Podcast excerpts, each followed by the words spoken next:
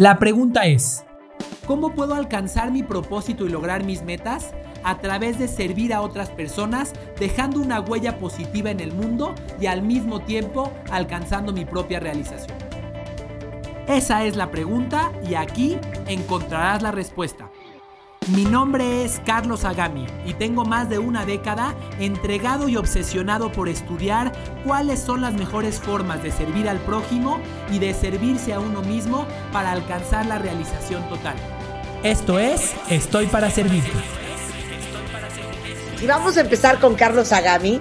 Vamos a hablar de la diferencia, fíjense bien, entre rogar para vender, que rueguen para comprarte. Carlos Agami es fundador de Shopology, una empresa con la que se han estudiado millones de interacciones de servicio a través de cámaras por medio de Internet. Básicamente es el Big Brother del servicio y Carlos ha sido nombrado como una de las 30 promesas de los negocios por Forbes, seleccionado por The Bridge Latin America de Coca-Cola y reconocido como emprendedor Endeavor a nivel internacional. Es conferencista y autor del libro Estoy para servirte, el camino hacia tu propósito y experto en experiencias de compra. Entonces, para todos los que son emprendedores, que están luchando por incrementar sus ventas, que tienen un buen producto a buen precio, dan un buen servicio, pero nada más no logran vender, les vamos a dar las estrategias para que sus ventas tengan un diferenciador contra toda la competencia. Y ahora sí que los clientes les rueguen para, que les compren. Exactamente. ¿Cómo estás, Carlos? Muy bien, muy contento de estar aquí otra vez con ustedes. En esta ocasión, sin audífonos, porque las últimas, las últimas veces me regañaron porque gritaba mucho. Me regañaron los cuentavientes, ¿eh? Así que muy feliz de estar por aquí de vuelta. no, qué bueno que estás con nosotros. Oye, hay una gran diferencia entre rogar para que te compren o que te rueguen para que les vendas. ¿A qué emprendedor ¿A qué persona dedicada a ventas no le gustaría tener una fila de clientes listos para comprarle? Claro. ¿A quién, no, se imagina cuando alguien está empezando? A todos, cuando alguien está iniciando una empresa se imagina, voy a abrir mi WhatsApp y voy a tener 400 personas que me están preguntando que cómo me pueden comprar y me quiero dar el lujo de poder escoger a quién. La realidad es que ese es el sueño de los emprendedores. Claro.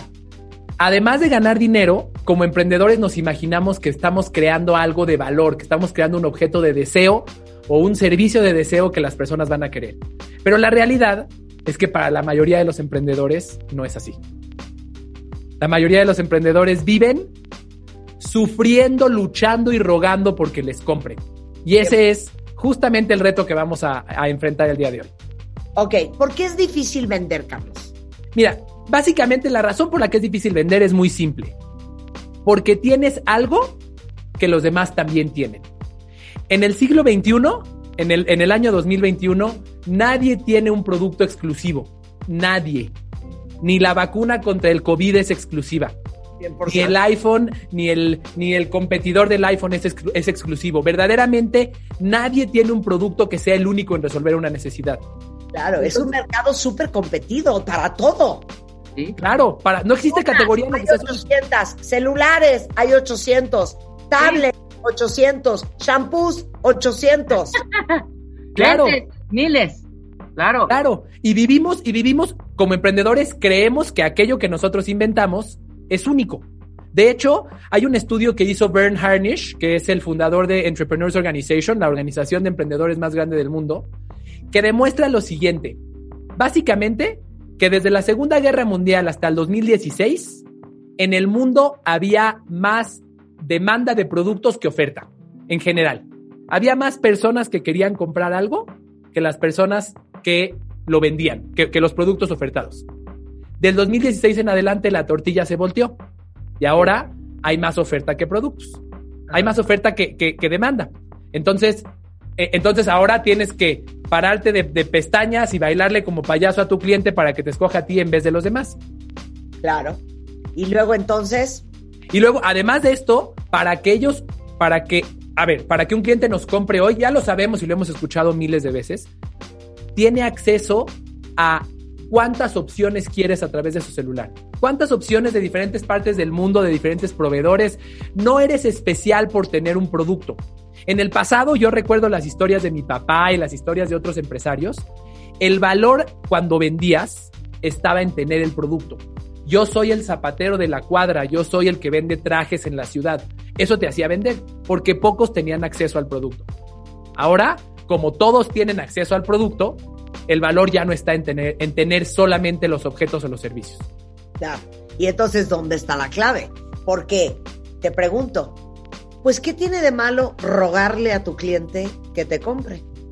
Hay muchos negocios que, que, se han, que se han creado con base en esto. Hay muchos negocios que se han creado con base en rogarle a sus clientes. Y vamos a, vamos a dejar claro qué significa rogar. Porque rogar no nada más es hincarte, hincarme en el piso y decirle al cliente, please, cómprame. Hay muchas formas de, de rogar. Eh, los descuentos totalmente agresivos son una forma de rogar. Son una forma de decir, como no siento que tengo suficiente valor, entonces me encuero. Entonces sacrifico mis márgenes de utilidad. Las estrategias de venta agresivas que te estoy llamando por telemarketing y te mando un mail y te vuelvo a marcar y te vuelvo a marcar y te vuelvo a marcar son otra forma de rogar. Hay muchas formas de rogar en cualquier industria, ¿eh? No importa si eres B2B, B2C, si vendes un producto, si vendes un servicio, hay muchas formas de rogar. ¿Cuál es el problema con rogar? Primero que nada, no es sostenible. No puedes estar rogando toda la vida y si ruegas, y si ruegas, además hay otras consecuencias. A ver. Cuando tú le vendes a un cliente rogándole, ese cliente te va a tratar como tal. Ese cliente va a ser el que te cuestione los precios, va a ser el que te regatee, va a ser el que te va a devolver los productos, porque ese cliente siente que te hizo un favor por comprarte. Piénsalo, la última vez que le compraste a alguien porque te marcó 80 veces, que te, te marcaron a vender, tú dirás alguna cosa para tu casa, una tarjeta de crédito. Y dices, ah, ya, ok, órale, sí lo quiero ¿Cómo te comportaste con él? ¿Cómo era tu actitud hacia esa compra? Totalmente distinta que cuando, que cuando tú deseabas el producto. Que cuando hay cientos de miles de personas haciendo colas afuera de las tiendas de Apple para comprarles un producto a 35 mil pesos. la mentalidad es totalmente distinta. Claro, te sientes hasta agradecido. Aparte les voy a decir una cosa, cuentavientes. ¿Cómo se sienten ustedes cuando una marca, un producto, un servicio, te ruega porque le compres. No te A mí es, simple psicología. ¿Sabes qué me hasta desconfío del producto? Claro. ¿Por qué me insisten tanto? ¿Será que no es tan bueno? ¿Estarán desesperados? ¿Estarán por tronar? ¿Hay claro. en esta historia? Claro. De hecho, hay un libro que les recomiendo mucho a todos los, a todos los emprendedores que se llama Pitch Anything, de Oren Claff. Este ah. señor es el mejor, el mejor eh, en recaudar fondos en Silicon Valley, o lo fue por muchos años. Este señor dice que recauda un millón de dólares al día para diferentes empresas. Y él habla acerca de la psicología y la fisiología del cerebro cuando estás ofreciendo algo. En este caso está ofreciendo una empresa para que la gente invierta. Y una de las cosas que dice él es exactamente lo que dices tú, pero a nivel fisiológico. En el cerebro, cuando siento que me estás rogando, se activa una parte del cerebro que él le llama, él le llama el cerebro eh, reptiliano, el croc brain, le dice él, que dice, ah, ah, ah algo está mal aquí, algo está mal, no me da seguridad. Exacto, claro. Entonces, verdaderamente, ah, insisto, hay negocios que se han creado con base en rogarle. Los emprendedores, por ejemplo, que le venden a cadenas o que le venden a grandes negocios, o los emprendedores que han basado su negocio en descuentos, en muchas ocasiones han crecido su negocio con base en eso. Pero hay una diferencia bien importante. El volumen de ofertas de hoy y el volumen de ofertas de hace 5 y de hace 10 años son totalmente distintos. Ya no es sustentable, ya no es sustentable que estés vendiendo mientras le ruegas a tus clientes. Claro. A ver, entonces ahí te va una pregunta, Carlos. Tú que has estudiado mucho la conducta de compra de todos nosotros, ¿cómo deciden tus clientes a quién comprarle? ¿Qué es atractivo? Es una gran pregunta. Los seres humanos, a los seres humanos nos gusta creer que somos racionales. Voy a responderte esta pregunta con una encuesta para los cuentavientes y vamos a ver, vamos, vamos a ver eh, los resultados. ¿Cuántos de los cuentavientes o cuántos de los que están acá tienen una pareja estable o están casados? Hay muchísimas personas que, y esta pregunta la he, la he hecho con, con miles de personas. ¿Cuántos estamos casados o tenemos una pareja estable? ¿Estarían de acuerdo conmigo que la pareja con la que te casas es una de las decisiones más importantes de tu vida? Es la persona con la que vas a compartir tus quincenas, con las que vas a compartir la cama, con la que quizás vas a tener hijos. Una de las decisiones más importantes de la vida de un ser humano, si no es que la más importante. Sí, sí. 100%. ¿Cuántos de los, cuántos de los que nos escuchan, antes de, de tomar la decisión de con quién se iban a casar o con quién se iban a juntar, hicieron una lista de pros y contras por escrito para elegir si era la persona correcta? Yo creo que nadie. Bueno, Absolutamente nadie. La Nadie. decisión de la decisión de con quién te vas a casar que afecta todos los aspectos de tu vida. De hecho, acabo de, le- de leer un libro este, que habla acerca de cómo la persona con la que te casas determina el 70% de tu salud. Tu longevidad y tu salud es determinada en 70% con la, por la persona con la que te casas. Entonces, si esta decisión es tan importante y la tomo por emoción, imagínense qué pasa cuando tomo una decisión de compra. En resumen, ocurre esto. Las personas decidimos por emoción y justificamos nuestras decisiones con lógica. a ver, explica, dame un ejemplo. Me compré un BMW. Yo no me lo compré, pero imagínate que me compré un BMW. Pagué 30 mil dólares, 40 mil dólares, 600 mil pesos por comprarme el BMW. Verdaderamente, racionalmente no hace sentido.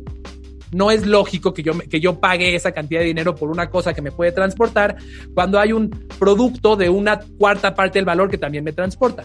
Sin embargo, ese BMW satisface necesidades emocionales. Ese BMW me hace sentirme especial, ese BMW me hace sentirme parte de una comunidad, etcétera, etcétera, etcétera. En el cerebro, vamos, para nuestros fines vamos a entender el cerebro en tres partes. El- el cerebro reptiliano, de este, este que, del que les hablaba, que menciona ahora en Clav, que es el cerebro de tus instintos, el que hace que respires, el que hace que tu corazón lata, el que hace que si tocas la estufa caliente quites el dedo. Después está el sistema límbico.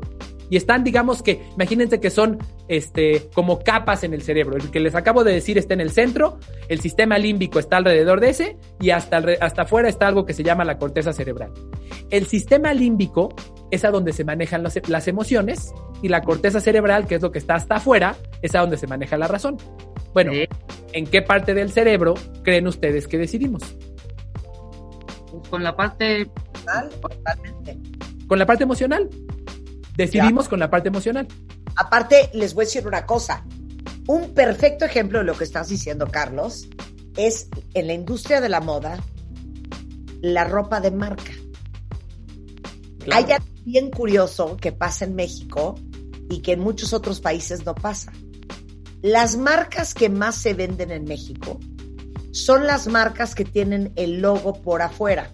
Por ejemplo, el caballo en la camiseta, eh, la CH en la bolsa, eh, la M y la K de Michael Kors en este, la billetera, eh, las cosas de Armani Exchange que son una A y una X.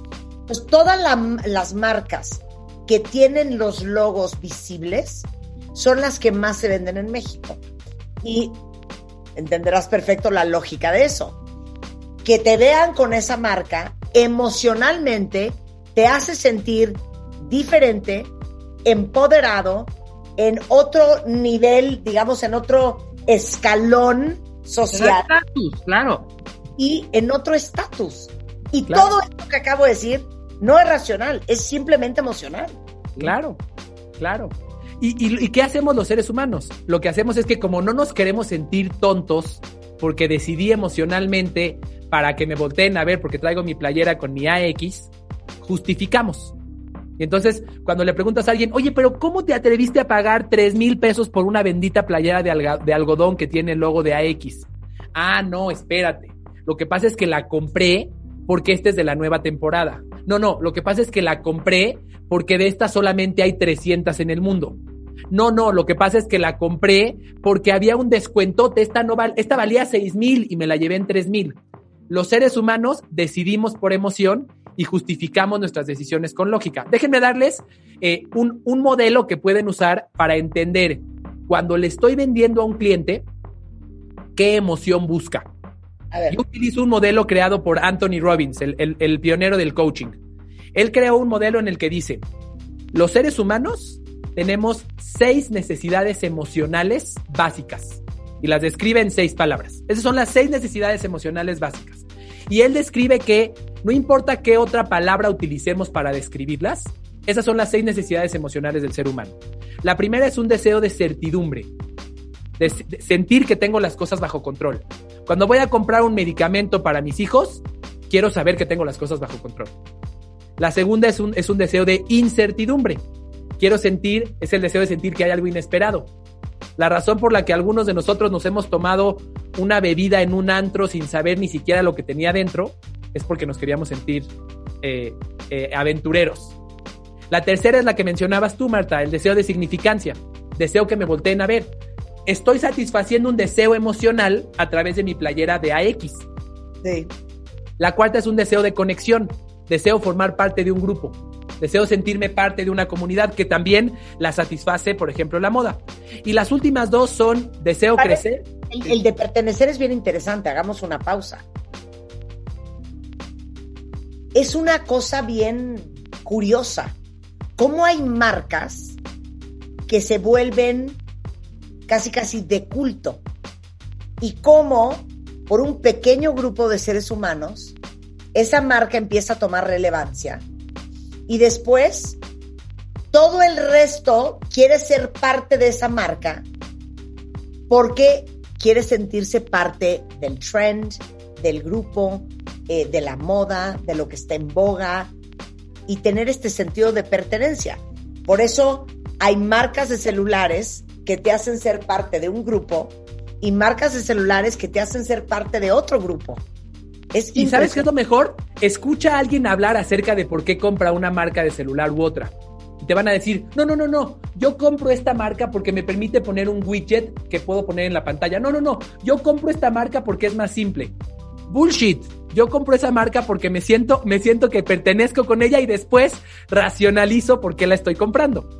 Claro, claro. Ok, sigue con el que es el quinto punto de Anthony La, Robbins. la- la quinta, la quinta necesidad emocional se llama crecimiento. Es un deseo de sentir que expando mis capacidades. Una persona que se va a comprar una ropa de ejercicio y unos tenis siente que está comprando algo para crecer. Y la última, que es muy poderosa, es un deseo de contribución. Es el, es el deseo de sentir que estoy dejando huella en los demás. Cuando voy a la tienda de conveniencia y redondeo 50 centavos, yo siento que estoy ayudando, siento que estoy contribuyendo. Cuando compro de esta famosa marca que vende zapatos y que si les compras un par, le dan un par a un, par de- a un, a un niño en África, siento que estoy contribuyendo. Esas son las seis necesidades emocionales. Y lo importante, como ya entendimos que los clientes deciden por emoción, si quieres saber la clave para que los clientes te rueguen a ti en vez de que tú les ruegues a ellos, es entiende cuál es la emoción que persiguen cuando te están comprando a ti y ayúdales a sentirlo. Ahí está la clave. A ver, a ver, a ver, a ver, a ver, vuélvemelo a repetir. La clave para que los clientes te rueguen a ti, en vez de que tú les ruegues a ellos, es entiende cuál es la emoción que están buscando sentir y ayúdales a sentirlo. Voy a ponerte algunos ejemplos. Harley Davidson no vende motos. De hecho, si tú ves las características de sus motos versus, versus el precio, es una pésima inversión.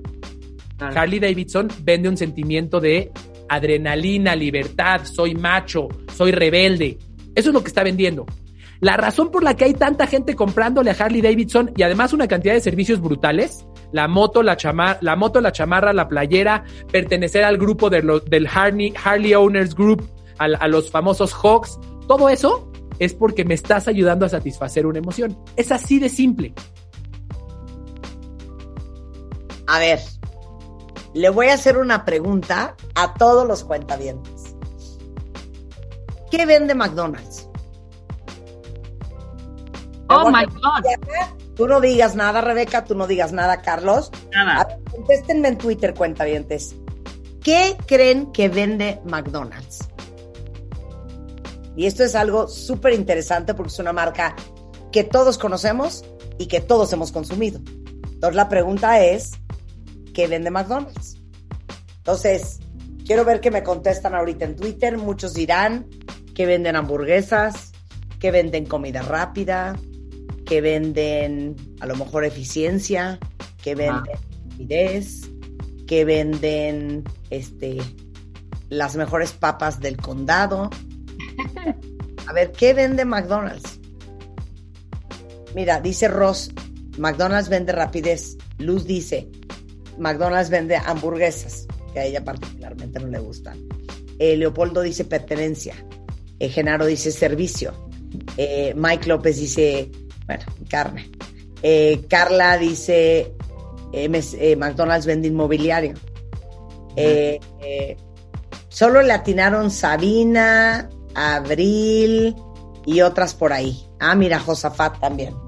McDonald's vende felicidad. Sí, happiness. De alegría. Claro. La comida y lo inmobiliario es a side business. Pero lo que emocionalmente te está vendiendo McDonald's es alegría. ¿Estás de acuerdo, Carlos? Claro, y mira, y si lo piensas desde los ojos del papá que lleva a sus chamacos a comprar ahí, lo, lo, que siente la mamá que llevó a sus chamacos a comerse esa hamburguesa que podrá tener, este, pues, eh, nutrimientos cuestionables es yo estoy contribuyendo a mira qué felices se ven mis chamacos en los juegos estos que huelen a calcetín. Este, eso es lo que, lo que McDonald's está ofreciendo. hablando de las seis necesidades emocionales que hablábamos hace un momento, McDonald's está hablando acerca de contribución. Yo como papá siento que estoy contribuyendo a la felicidad de mis hijos. Claro. A ver, dame otras, otros ejemplos de marcas de qué venden. A ver, una muy interesante. A ver si te la sabes, Carlos. ¿Qué vende Nespresso? Nespresso lo que vende es, primero que nada, exclusividad. Todos sabemos quién fabrica Nespresso. Eh, esta marca que fabrica Nespresso además fabrica otra marca de cápsulas que son muy similares a las de Nespresso, que las puedes encontrar en el súper. ¿Por qué razón haría yo dos marcas? Y trataría de posicionar dos marcas. Con esta marca Nespresso, yo busco hacer que mis clientes se sientan únicos. Te voy a poner un ejemplo. Yo solía tener una, maquinita de Nespresso en mi oficina. Cuando un cliente me venía a ver, yo no le decía, ¿quieres un café? y se lo daba. No, le decía, oye, tengo café Indira, que viene de India y reposado en barricas de roble. O tengo café, y no me acuerdo de los nombres, Rosaiba de Colombia. ¿Cuál quieres? ¿Qué me está dando Nespresso? Nespresso me hace, me hace primero que nada sentirme especial. Yo no le estoy dando un bendito café soluble, yo le estoy dando un café Indira que viene de India. Nespresso me da conexión con la otra persona, me da un tema de conversación. Yo platico y digo, ya probaste el nuevo de Perú, ya probaste la nueva, me da, me da un tema de conversación. Entonces, en pocas palabras, y de acuerdo siempre a estas seis necesidades emocionales, Nespresso me da significancia, me hace sentirme especial, y Nespresso me da pertenencia. Y lo importante que lo vamos a hablar después del corte es cómo es que, cómo es que una marca le hace para generar esas emociones, porque no se trata nada más de decirlo. y aparte, fíjense qué chistoso para cerrar el círculo. ¿Quién es la imagen de Nespresso? Claro. Claro. Uno de los actores de Hollywood más admirados, más deseados, más respetados, con una imagen bastante impecable. Y es como la representación del hombre que muchos quisieran ser y que muchos quisieran tener. La imagen de Nespresso es George Clooney a nivel mundial. Oye, y déjame agregar antes del corte, perdón, y lo tengo aquí enfrente, ¿no? O sea, de puro churro Marta es además esa figura creíble, impecable, que nunca va a recomendar algo que no haya probado, comido, bebido, etcétera, etcétera. Y por eso Marta, todo lo que toca, lo vende muy bien. O sea, todas las marcas que rodean a Marta de baile tienen esa credibilidad porque Marta es esa imagen. Me encanta, me encanta lo que dices y les voy a poner un reto, le voy a poner un reto a, a los cuentavientes. Díganme, por favor, ¿qué vende Marta? Ya dijimos que McDonald's. ¡Ay! ¡Ay, güey! A ver, ¿qué, vende Marta? Bien. ¿Qué vende Marta? Sabemos que Marta, Marta es una marca eh, verdaderamente posicionada que sirve a las personas, que trasciende la vida de las personas más allá de los objetos, productos, servicios o programas que puedas consumir. Yo les pregunto, ¿qué vende Marta? Siguiente, yo les dije seis necesidades emocionales. Díganme, por favor, ¿qué necesidad emocional satisfaces a través de tu relación con Marta de baile? Que además, ya tocaremos más adelante, es una relación multifactorial. Es en, en muchos, en muchos sentidos interactúas con Marta. Y ella se ha encargado de ello en, en, en distintos elementos, está, está presente en tu vida. ¿Qué es lo que Marta vende? Vamos a ver sus respuestas. A ver, vamos a ver las respuestas. Nada más quiero que nos des un ejemplo más, Carlos, de lo, la, la emoción que venden las marcas. Por ejemplo, hablemos. Adelante, adelante. Disney. Hablemos de Disney. ¿Qué vende Disney? Disney, claramente, a ver, si tú hablas del qué, seguramente habrán escuchado hablar ustedes de El Círculo de Oro de Simon Sinek. Simon Sinek dice: las personas podemos eh, comunicar tres cosas. Podemos comunicar qué vendemos, que esto está en la parte exterior de un círculo. Imagínense un círculo, tres círculos concéntricos. Podemos hablar de qué vendemos, podemos hablar de cómo lo hacemos o podemos hablar de por qué. Hablemos primero rápidamente de qué objetos vende Disney. Disney vende eh, boletos a sus parques de diversiones, películas, este, juguetes, calzones, etcétera, etcétera, etcétera. Perfecto. ¿Cómo lo hace? Disney lo hace con una, una eh, digamos que to, todo una, toda una experiencia donde te hace sentir emocionado, música romántica, eh, historias con lecciones, ese es el cómo.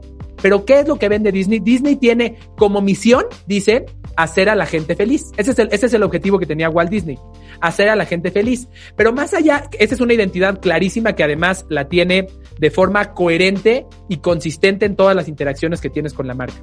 Pero además de esto, Disney, ¿qué es lo que le da a un papá? No sé si, si alguna vez han estado por ahí en un parque de Disney, verán que los papás salen con una playera que dice uh, The most expensive day of my life, el día más caro de mi vida. Porque ir a Disney durante un día es verdaderamente carísimo. ¿Qué es lo que hace que un papá diga, quiero pagar cientos de dólares para entrar y cientos de dólares adentro en comida, dulces y chunches para que mis hijos estén felices? Lo que está, lo que está satisfaciendo Disney es un sentimiento de contribución en el papá. Es que el papá dice, sí, ¿sabes qué? Mi tarjeta de crédito va a regresar a casa con, con el, el, ¿cómo se llama este? El gladiador este que sale en la tarjeta de crédito ya así tapándose porque ya no puede. Pero yo contribuí a la felicidad de mis hijos. ¿Qué es lo que se imagina todo papá cuando quiere ir a Disney? Me imagino cuando mis hijos vean a Mickey Mouse, yo le quiero ver los ojos de la cara, yo le quiero ver cómo se le van va a iluminar el rostro de poder ver a Mickey Mouse. Y eso me hace sentir que estoy contribuyendo a sus vidas. Qué increíble. Regresamos después del corte. No se muevan de donde están. Volvemos hablando de entonces, ¿cómo le haces para que tu marca toque a tus clientes por medio de 10 elementos muy claros y 5 tips para que tus clientes te rueguen al volver? No se vayan. ¿Todavía no tienes ID de cuenta viente? Consíguelo en martadebaile.com. Martadebaile.com. Y sé parte de nuestra comunidad de cuentavientes.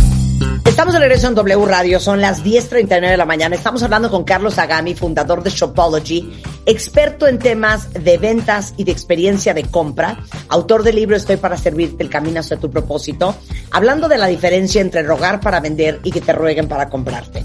Y estábamos hablando de los seis eh, motivadores eh, para tomar una decisión de compra. Y todos son emocionales. Entonces, estábamos explicándoles con ejemplos eh, qué venden ciertas marcas como Harley Davidson, como Nespresso, como Disney. Hizo una pregunta muy interesante Carlos Agami que dijo, ¿qué vende Marta de baile? Entonces, ¿quieres que te lea qué dicen los cuentavientes? Por favor. Dicen, Marta vende clase, buen gusto, aspirar a algo mejor. Marta vende glamour. Marta vende lifestyle. Marta vende certeza. Marta vende desarrollo personal. Marta vende crecimiento. Eh, Marta vende significancia. Marta vende sofisticación. Marta vende empoderamiento. Marta vende poder. Marta vende eh, experiencia y un sentido de pertenencia. Marta vende prestigio. Marta vende vivir bonito. Marta vende certidumbre. Marta vende confianza, sentirnos seguras, elegancia, pertenencia a comunidad. Marta vende salud y eficiencia. Marta vende autoestima y Marta vende imagen. Marta vende sabiduría y amor. Claro. Marta vende sabiduría, Marta vende amor, Marta vende estatus, exclusividad. Marta vende empoderamiento y mucho conocimiento. Básicamente, por ahí va lo que dicen los cuentavientes. Increíble y, y, y este, este es un... les digo una cosa, no saben lo conmovida que estoy. Claro. Wow. Qué lindo lo que me han escrito, de verdad, muchas gracias. Claro. Y déjenme decirles que aquí hay una gran lección, y este es un gran caso de estudio eh, en México y Latinoamérica. Marta de Baile es un gran caso de estudio en México y Latinoamérica. Vamos a, vamos a traducir las palabras que dijeron dentro del modelo de estas seis necesidades humanas. Dijeron, uno, para algunos de ustedes, Marta me da certidumbre. Cuando las cosas, otras cosas en mi vida están fuera de control, yo sé que Marta me va a ayudar a sentirme empoderada.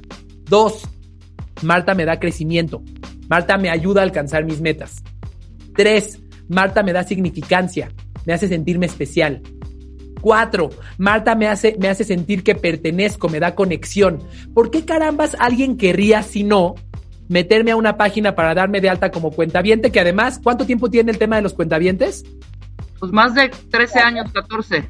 Hace 13 años, ¿quién carambas decía yo me quiero dar de alta para formar parte de la comunidad de un, de una, de, un programa de radio? ¿Quién carambas estaría en eso? La razón es porque me estás ayudando a sentir esa emoción. Déjenme contarles algo. Anthony Robbins, el creador de este modelo, que él lo creó para fines eh, de psicología y de coaching, él dice que cualquier cosa que te ayude a satisfacer tres de estas necesidades emocionales se convierte en una adicción. Las personas, las personas que fuman, fuman porque el cigarro les ayuda a satisfacer tres necesidades emocionales. Me da certidumbre, me hace sentirme seguro, me da significancia porque hace que otros me volteen a ver, quizás, eh, me da conexión porque me puedo echar un cigarrito con los demás fumadores. Entonces, fíjense, y yo les pregunto, dado, dado todo esto que ustedes acaban de responder de Marta, ¿ustedes se imaginarían a Marta rogándole a alguien? Marta le ruega a alguien porque compres su shampoo, sus lentes, la revista MOA, etcétera, etcétera, etcétera. No, nada más me ruego a mí para que yo continúe con su amistad.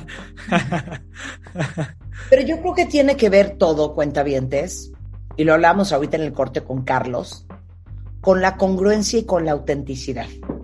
Totalmente. Claro. Totalmente. Déjenme decirles, la razón por la que Marta puede lograr este, es, eh, eh, generar estas emociones de forma consistente es porque no hay bullshit.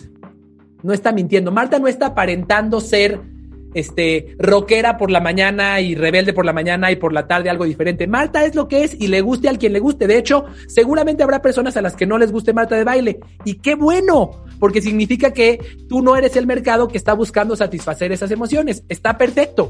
Pero si ustedes ven a Marta y, ven una historia de ella en Instagram, o ven, o, escuchan el podcast, o escuchan en el radio, o ven un artículo en su página, o eh, cualquiera de las demás interacciones que tiene, en todas ellas verán autenticidad. Y esta es una gran lección. Además de, además de parecer barbero, esta es una gran lección para todos. Eh, un gran error que puede, que puede cometer un emprendedor con tal de conquistar a un mercado es fingir una personalidad. Claro. Eso, eso no es sostenible. Eventualmente la mentira se cae porque en alguno de los elementos que tocaremos un poquito más adelante, en alguna de las 10 interac- de los 10 elementos de la experiencia de un cliente, se te va a ir, te vas a equivocar y vas y, y vas a, vas a, vas a, a- a delatar tu propia mentira. Claro. Ahora, entonces vamos a lo que sí nos va a servir saber. ¿Cómo tocas la emoción de los clientes? Es una, es una gran pregunta. Lo primero que quiero decir es que tocar la emoción de los clientes es el medio para diferenciarte hoy en el siglo XXI. Bien, Eh, a, mí aquí no sé cuántos de ustedes conozcan o hayan escuchado de un, de un concepto que se llama la estrategia del océano azul. Esta es una estrategia, este es un libro escrito por dos autores de la Universidad de Harvard, este, Mauborn y Kim, y básicamente dicen lo siguiente, voy a contar una analogía. Imagínate que hay un mar en, en donde hay muchos tiburones que se quieren comer un grupo de peces. Pregunta, ¿creen ustedes que esos tiburones se van a dividir equitativamente los peces para que todos queden satisfechos? Cero. Se van a agarrar a mordidas. Claro. A ver quién se queda con más cantidad de tiburones. Pero imagínense que un tiburón, ¿se- ¿vieron la película de Free Willy? De hace 20 Claro, años. claro, claro. Sí, sí, sí. Imagínense que uno de esos tiburones salta como la ballena en la película de Free Willy, salta y, y cae en una bahía diferente en donde él es el único tiburón. ¿Qué va a pasar? Va a poder comer todos los peces que quiera. ¿De acuerdo? El- este concepto de tocar las emociones de los clientes y de crearles una experiencia, básicamente consiste, te da esa posibilidad. En vez de que yo me esté peleando con todos los demás en mi industria que venden zapatos igual que yo, o que venden consultoría igual que yo, o que venden, no importa cuál sea el producto, yo voy a decir, espérame, espérame, espérame. Yo soy distinto, yo me cueso aparte. ¿Cómo lo hago? A través de generar una experiencia de compra. Y eso es justo lo que vamos a ver a continuación. ¿Cómo toco las emociones de mis clientes? ¿Cómo les genero una emoción? Eh, básicamente a través de esto que se llama experiencia de compra, que seguramente habrán escuchado mucho, seguramente habrán escuchado alguna vez que alguien te dice, es que Starbucks no vende café, vende experiencia. Seguramente lo habrán escuchado en el pasado. ¿Qué es eso? La experiencia son todas las interacciones que tiene un cliente con tu marca a través de las cuales le generas una emoción. Repito, la experiencia de un cliente son todas las interacciones que tiene un cliente con tu marca a través de las cuales le generas una emoción. ¿Bien? Y, estos, estos son 10 elementos. Hay 10 elementos, hay 10 formas, hay 10 elementos en los que una, una marca interactúa con sus clientes. Primero, ¿quién eres? ¿Quién es tu marca? ¿Cuál es la identidad de tu marca? Voy a, voy a hacer el ejemplo con, un caso que es muy evidente y muy, y muy, y muy claro. Eh, Harley Davidson mencionaba Marte hace, hace unos momentos. Harley Davidson dice, yo soy la marca de los rebeldes. Yo soy la marca, yo soy la marca de los que se atreven. Perfecto. ¿Quiénes son los clientes de Harley Davidson? Los clientes de Harley Davidson son, por un lado, los rebeldes sin causa, o por otro lado, los godines que quieren ser rebeldes de vez en cuando. El domingo se quieren subir a su moto. Entonces, primer punto, elige, elige cuál es la identidad de tu marca. No, quiero ser bien claro, no vas a crecer tu negocio si lo único que tienes es precio, calidad y servicio.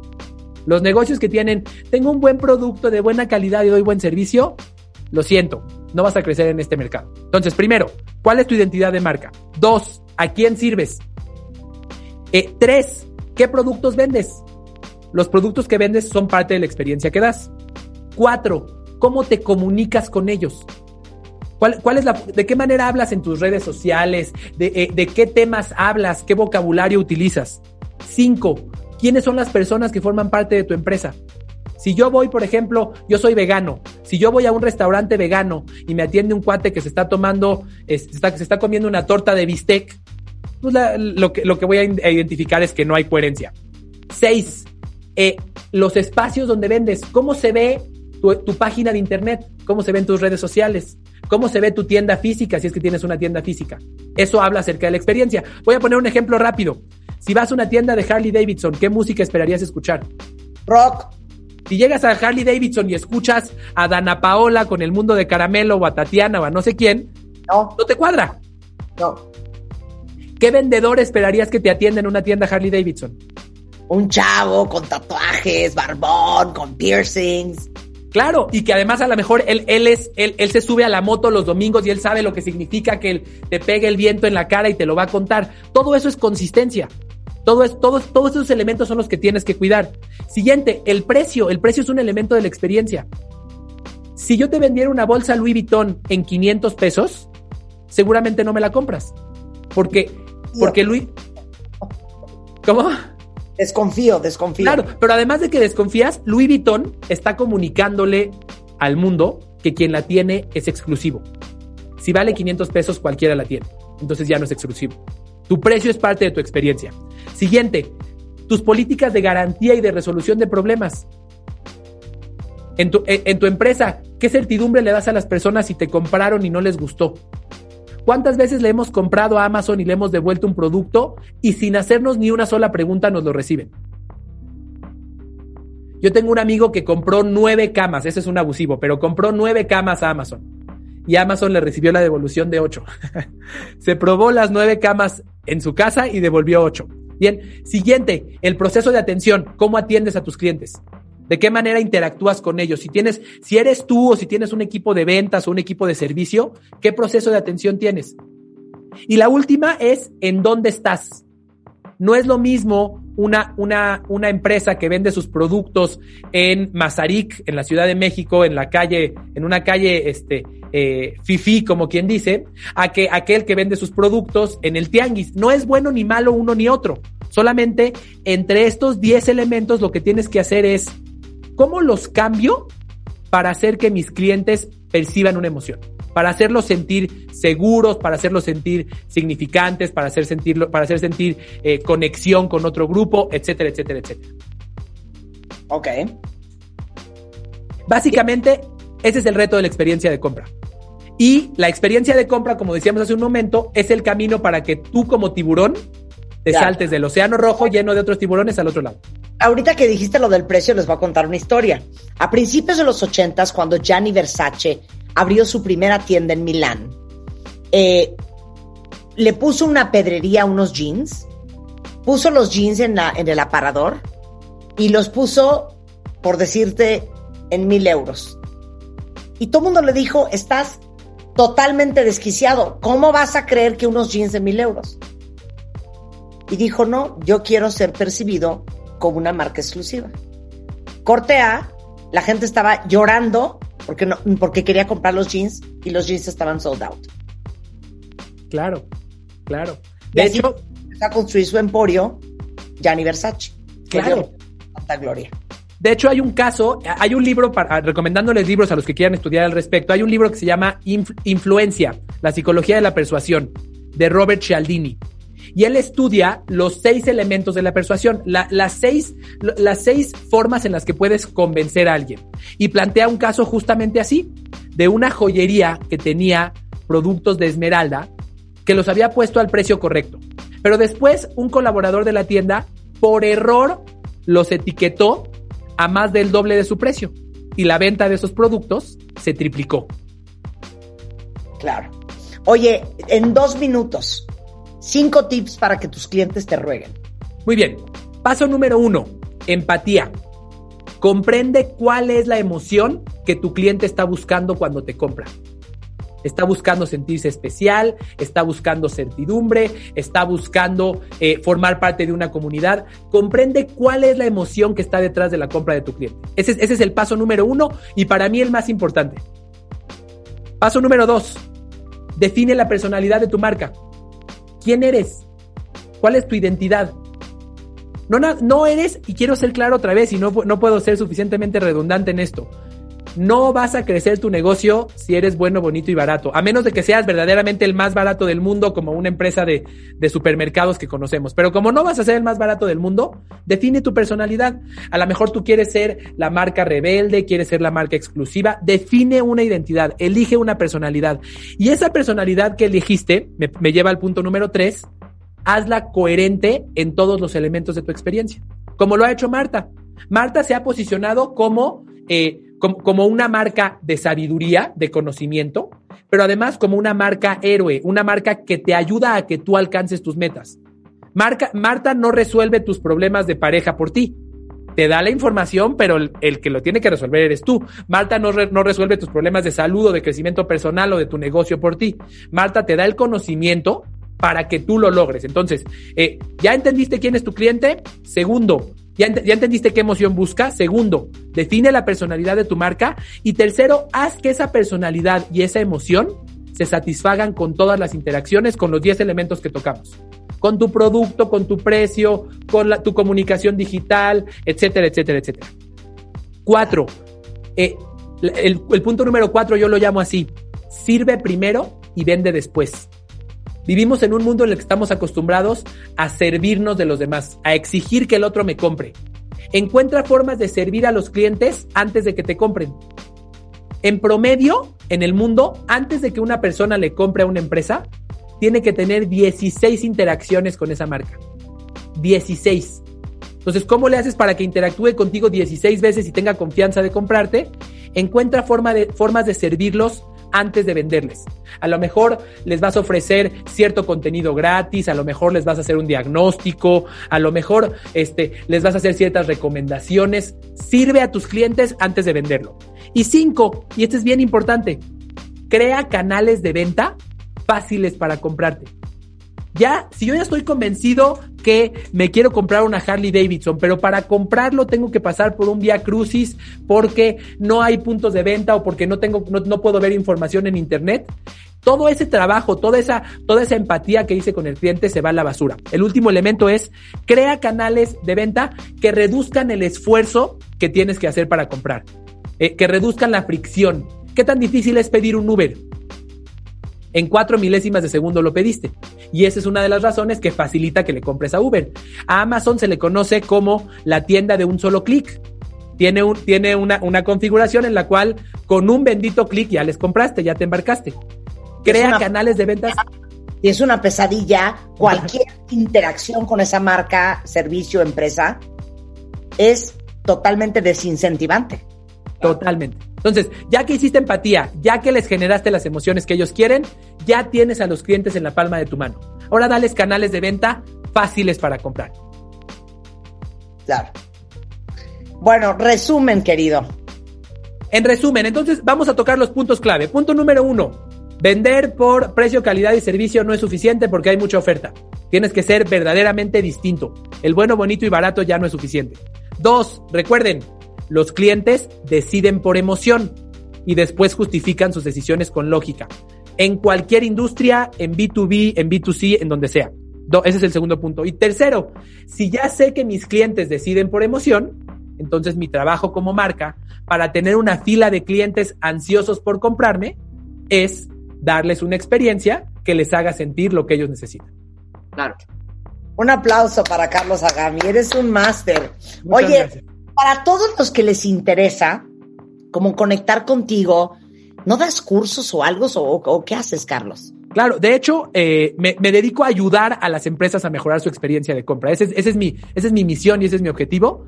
Este, me pueden encontrar en mis redes sociales con mi nombre, Carlos Agami, y en mi página de internet también con mi nombre. Y bueno, mi misión personal, yo, mi misión personal es inspirar a las personas a servir.